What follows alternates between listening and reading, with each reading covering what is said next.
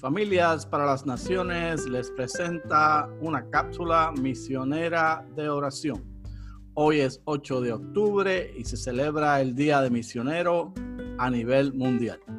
Y estaremos orando específicamente por los más de 26.500 misioneros latinoamericanos que se encuentran en todo el mundo ministrando la palabra del Señor.